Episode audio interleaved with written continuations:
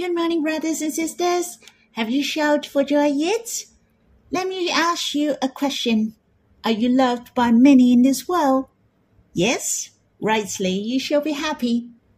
Are you happy even there is only one who loves you in this world? I believe you shall be happy as well. How about if I ask you, God who loves you very much in this world, how would you feel? The creator of this heaven and earth who loves you deeply. And even Abba is willing to send his beloved Son to the world. In the Gospel according to John, chapter 3, verse 16 mentioned, For God so loved the world that he gave his only Son. Truly, we are so blessed. There are a lot of people who care for us and loved us. When we were yet sinners, God has loved us since ages ago. He has planned to send his Son to come. The Lord Jesus is so willing to be a man forever. He was sent to come to the world to bear the sins for us. We were the sinners, yet God gave his life to seek and save us. He was crucified on a cross. He was humiliated and bore the punishment of our sins. In fact, what great love we have gained! What an amazing grace! Shall we shout for joy and give thanks? Let us sing in songs of love. Song 25.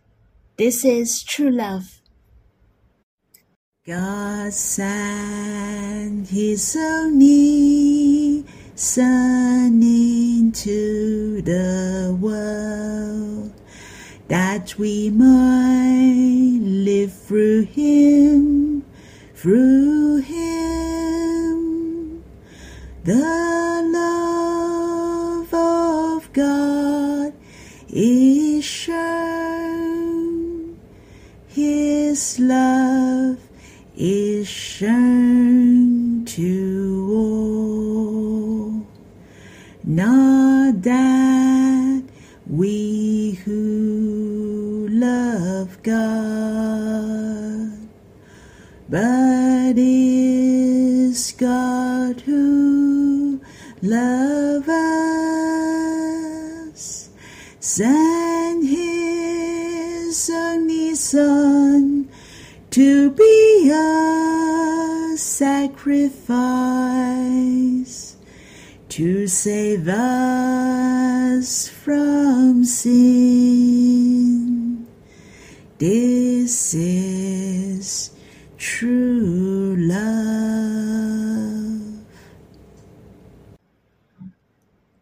hope you have time to draw near the Lord personally, or you can sing another song to worship Him and come before Him face to face. You can stop the recording and we'll read the Bible when you're done. May the Lord bless you. Brothers and sisters, we'll read Psalm 40. To the choir master, a psalm of David. I wait patiently for the Lord. He inclined to me and heard my cry. He drew me out from the pit of destruction, out of the miry bog, and set my feet upon a rock, making my steps secure. He put a new song in my mouth, a song of praise to our God. Many will see and fear, and put their trust in the Lord. Blessed is the man who makes the Lord his trust, who does not turn to the proud, to those who go astray after a lie. You have multiplied, O Lord my God, your wondrous deeds and your thoughts towards us. None can compare with you. I will proclaim and tell of them. Yet they are more than can be told. In sacrifice and offering you have not delight, but you have given me an open ear. Burnt offering and sin offering you have not required. Then I said, Behold, I have come. In the scroll of the book it is written of me. I delight to do your will, O my God. Your law is within my heart. I have told the glad news of deliverance in a great congregation. Behold, I have not restrained my lips. As you know, my Lord, I have not hidden your deliverance within my heart. I have spoken of your faithfulness and your salvation. I have not concealed your steadfast love and your faithfulness from the great congregation.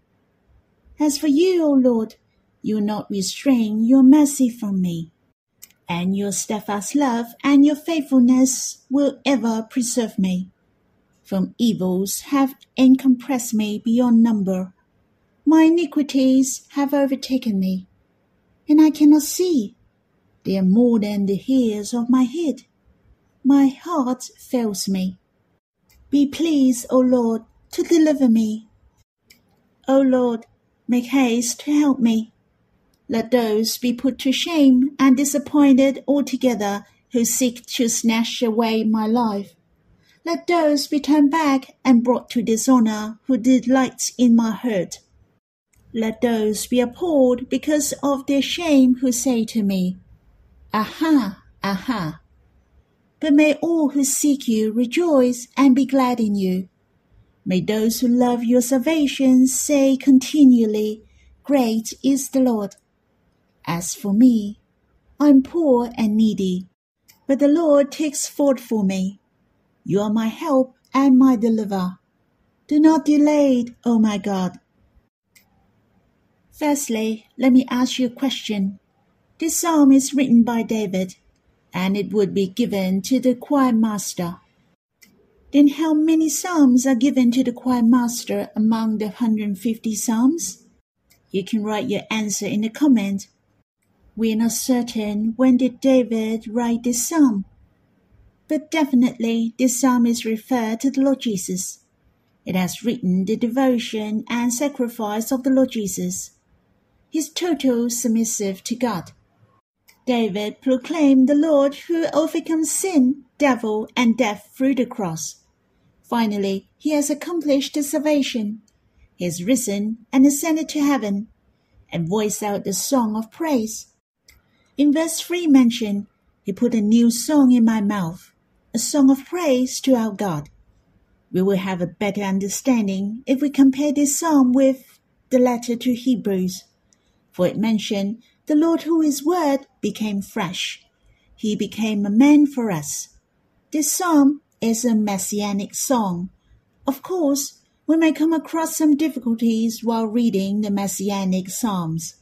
In fact, which part in the psalm was referred to the writer himself, and which part is referred to the Messiah, who is Christ?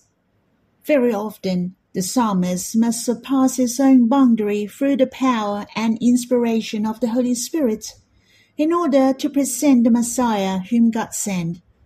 The remarkable of the Lord Jesus. Generally speaking, the New Testament is essential for the determination of whether this is messianic or not.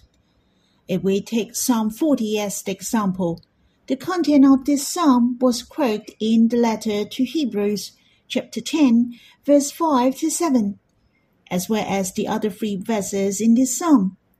It was spoken by the Lord to the Father on earth. What David was written was fulfilled upon the Lord.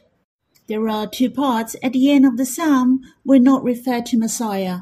It's speaking of David himself and his own experience. For example, in verse 12, David admits his iniquities. David cursed in verse 14 and 15. I like to divide this psalm into three parts. Verse 1 to 5 is the experience and thanksgiving of David. The second part is from verse 6 to 10, which is the prophecy about the Messiah, the Savior sent by God. Verse 11 to verse 17 are the wishes and prayers of David, who has five wishes and four prayers in total. This psalm make known to me what is the real sacrifice, which could satisfy the heart of God most. Why do I say that? Let me share with you some verses which have impressed me. First of all, in verse 3, He put a new song in my mouth, a song of praise to our God.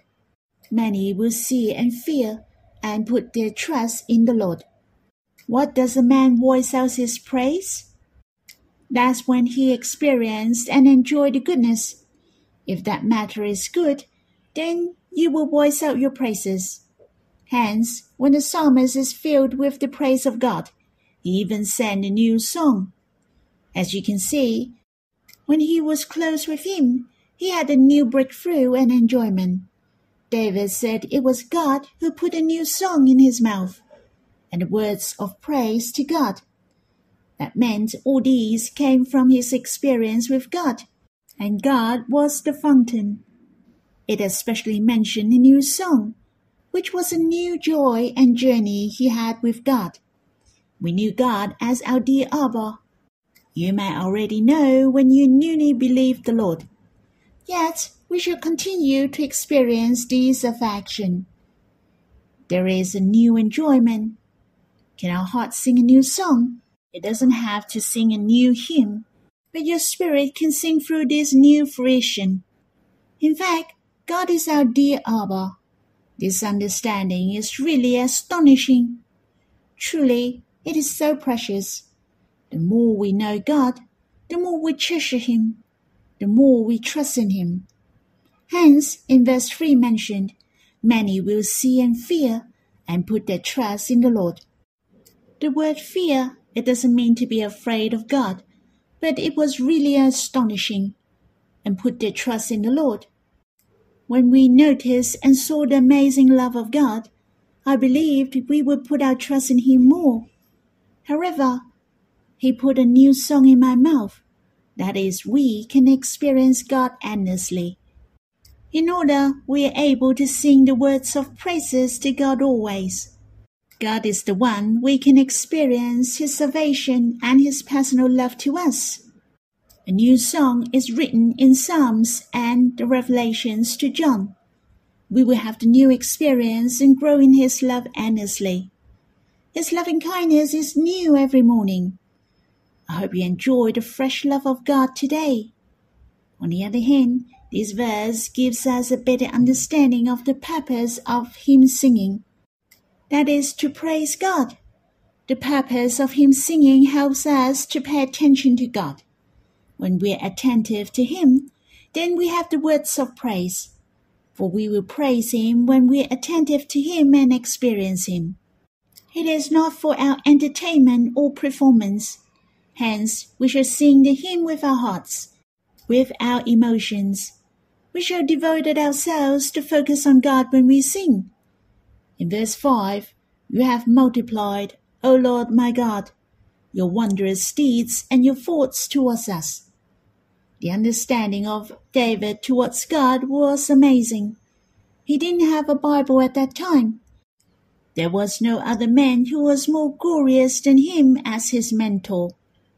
Yet he knew the wondrous deeds and thoughts of God to men were a lot, even numerous. But on what basis could he set that? What is man? Why does God think of you boundlessly? The only explanation is that David knew so well the depth of God's heart. He had experienced his love and he could make this statement. There are numerous thoughts of God upon him, and that's uncountable. Brothers and sisters, you and I shall have the full confidence, for God has boundless thoughts of love to every one of us.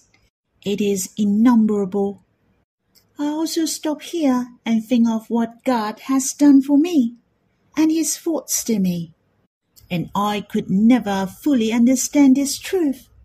Not only his almighty, but the most important is his love and affection to me. That I cannot understand, and it is beyond my comprehension. What I should boast is that all things are filled with love it is the affection of God and His personal love to me. It is the big mountain, the grass, with or without form before me. This is the love expression of God towards me. His thoughts to me are numerous. Hence, what He has done for me is a lot. For all the thoughts bring forth the actions. God is infinite so there is nothing to hinder him in his work. Nevertheless, Sometimes the love thoughts of God to us cannot be done. Why? For we have little faith. The Lord Jesus couldn't perform much miracle. That's because of the little faith in man. Hence, as we can see, his thoughts to man are numerous. For what God likes to accomplish upon us is very treasurable. Yet we shall coordinate with faith. Our confidence shall not hinder the work of God upon us. We shall enjoy Him, drawing near Him, and trust in Him by coming to God. The greater the volume of your faith, the bigger your enjoyment. Next, I'd like to share with you from verse 6 to verse 8. These are the very treasurable verses. Speaking of God doesn't delight in a sacrifice and offering. He does not require burnt offering and sin offering. Let us imagine how many animals were slaughtered in the time of Moses during the offering. I can say it was so bloody. The bull, ram, lamb, goat, were offered on the altar, and all these are very meaningful, for it referred to the cross. Hence, God declared the sacrifice and offering burnt offering and sin offering were not required, for all these couldn't take away the sin of man. It is only the prefiguration. It refers to the real offering. The Lord Jesus would come to bear our sins. In the letter to Hebrews chapter 10 has quoted these verses. It proclaimed Jesus was the Messiah yet to come. The life of the Lord Jesus is like this. God prepared for him a body. The Lord Jesus walked according to the word of God. It's so precious. The meaning of preparing a body for the Lord meant Abba like the Lord to become a man. The Lord is so willing to be a man for us forever. He became a sacrifice for you and me, to offer to God as a gift. He is the pleasing aroma, the burnt offering, he is also the sin offering who bore our sins, to be punished by God. Brothers and sisters, how precious the Lord Jesus came to accomplish the dream of the Father. He walked according to the will of the Father. What is the dream of Abba? What is the center of Abba's will? I believe you and I knew so well. The dream of Abba is to bestow us to the Lord. He likes us to be his dear child, to inherit all things with the Lord, to enjoy the same fatherly love like the Lord. This is the beautiful heart of God, and the Lord accomplished the salvation according to the will of the Father. He nailed it on the cross for us. His body, prepared by God, was badly wounded and suffered. Brothers and sisters, he's so precious it is the beloved Son of God to be the propitiation for our sins. And verse 8 is so touching. It mentions, I delights to do your will, O my God. How amazing it is that the Lord did what he was told, not that he was forced, but he was so willing to become a man and suffered as a man for a few decades. He is willing to be a man forever. And what's more, not only he became a sacrifice, but it was his will as well. We are his joy before him to deal with our sins in order to be our true beloved. He has united with us forever. It is not only the love dream of Abba, but the Lord's as well. Do you treasure these verses? The Lord is so willing to become a man. He overjoyed to come in order to gain you and me. Let us take a look at verse 6. But you have given me an open ear. You may be confused if you don't know the background of the Israelites. It was a tradition of the Jewish when a servant doesn't want to leave his master, then his master will bring him to the doorpost, and he shall bore his through with an oar. It is to show the servant is willing to stay and will not leave his master. Hence, to open means to pierce through, and there is a regulation to those who are willing to stay as a slave due to love in Deuteronomy. His ear was pierced through by the Master to show his willingness. The hands and legs of the Lord Jesus were pierced through. His side was wounded for us. It was very similar, wasn't it? In fact, it has shown the Lord was willing to listen to the Father, to suffer for us as a slave, and to bear our sins. It is due to love. The Lord's body was pierced through, where it has left the marks of love. The riven side of the Lord also left a mark of love. It will be there forevermore. He likes to tell us that his love is the same forever, and it is to testify the heart of the Lord to Abba, his perfect love to Abba, his total submissive to Abba. The wounds of the Lord's body are so glorious. I'd like to read with you in the letter of Hebrews, chapter 10, verse 5 to 7. Consequently, when Christ came into the world, he said, Sacrifice and offerings you have not desired, but a body have you prepared for me. In burnt offerings and sin offerings you have taken no pleasure. Then I said, Behold, I have come to do your will, O God. As it is written of me in the scroll of the book. The Lord Jesus quotes the verses of this psalm to express his obedience to the Father. He has the heart of offering himself. What a sentence that, But a body have you prepared for me. The will of the Father is the Lord to become a man, and the Lord is submissive to the will and the plan of Abba, to accomplish the plan of the Father. Last thing the Lord said, It is written of me in the scroll of the book. In fact, the whole book of the Old Testament is filled with the stories of Christ. From the Garden of Eden in Genesis has foretold the offspring of woman, which is in Genesis chapter 3 verse 15, and until Malachi chapter 3 verse 1. God promised the messenger of the covenant would come. Hence, the greatest topic of the whole book of the Old Testament is the coming of the Lord Jesus and to accomplish the salvation. In fact, there are many. In Micah chapter 5 mention he will be born in Bethlehem. In Isaiah mention he was born from a virgin. For to us a child is born. In Psalm 22 and Isaiah chapter 53 speaking of the death of the Lord Jesus and his sufferings. On the other hand, in Daniel chapter 9 mention, and after the sixty two weeks, an anointed one shall be cut off.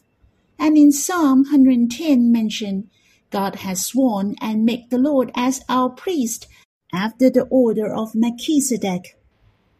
Well, there is a lot to share. It's so precious. Christ is the center of this whole universe, and the mystery of Christ is the church. Hence, I'm thinking of the Lord Jesus said, He's delighted to do the Father's will. In fact, it includes us as well. The appearance of the church, which is also the core of His will, is Christ and the church. That's you and me, the house of God. It's so good that the word of God since ages ago is the appearance of you and me and became the members of the house of God. Some minor matters emerged, but the Lord Jesus came to deal with the obstacles and accomplish the Word of God. This plan is really amazing. We shall be grateful and excited. Of course, we have a share in the plan of God. I knew the plan of God is the church and the house of God. But it is not known nor understood by all the Christians, for they didn't know nor understand. We shall spread the word of God not only the gospel, but to let the others to know the will and the plan of God. I have to give thanks since I was duly believed. I'm certain about my direction and goal of life. I have no other ambition. I really want to complete the will and the plan of the Lord on earth. To establish the church after his will. To wait and welcome for his coming. The Lord has come, and he was willing to accomplish the will of the Father. Are we supposed to rise up and finish the church according to the word of God and the plan of the Lord? Let us strive forward. That's all for my sharing. I hope you have time to quiet before the Lord and pray for yourself and the will of God. May all the land have the darling love who loves him most, the house of unity in love and in one, and the most glorious church to appear. May the Lord bless you.